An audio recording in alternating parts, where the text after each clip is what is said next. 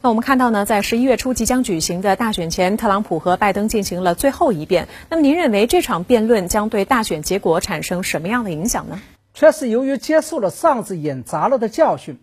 主办方为了防止特朗普与拜登插话语打乱仗，而增设了静音设置。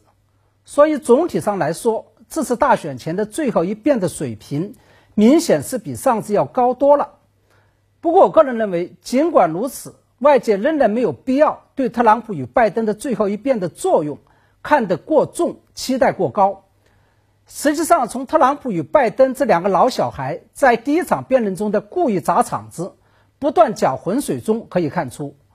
就算是他们俩自己都没有太把总总统辩论的内容与输赢当做一回事儿。这背后的原因就在于，无论是特朗普还是拜登的支持者。都是属于固执己见的那一类，辩论会的内容与结果并不会影响他的到他们的最终投票取向。即使特朗普的防御抗议工作搞得一塌糊涂，即使拜登的家族最近卷入到了巨大的贪腐丑闻，对于他们来说都仅仅是政治对手的恶意栽赃，都不可能会影响到他们的政治立场。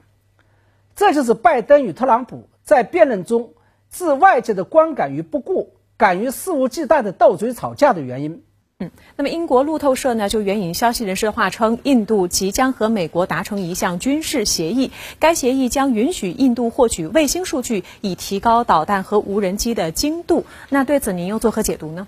最近一段时间以来，印度虽然频频跟美国、日本、澳大利亚等国家搞联合军事演习，甚至还参加了美日印澳四国的二加二会议。但是印度仍然没有彻底下定义无反顾的加入印太战略的决心，这背后的原因有两个，一个是印度仍然在以机会主义与功利主义的态度来看待印太战略，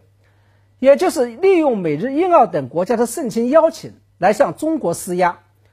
以压迫中国在中印领土主权纠纷问题上做出更多的让步。二是印度加入印太战略涉及到印度国家外交战略上的重大转变，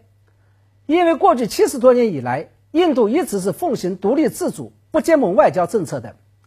而印度的观望与三心二意，这是阻碍印太战略往纵深发展的关键性因素。正是在这种情况下，舍不得孩子就套不着狼，美国决定放大招，以共享卫星数据的方式来换取印度的加盟。因此啊，接下来美国是否真的会跟印度共享卫星数据，就成为了外界观察印度是否真的铁了心要加入印太战略与印太军事同盟的一个重要指标。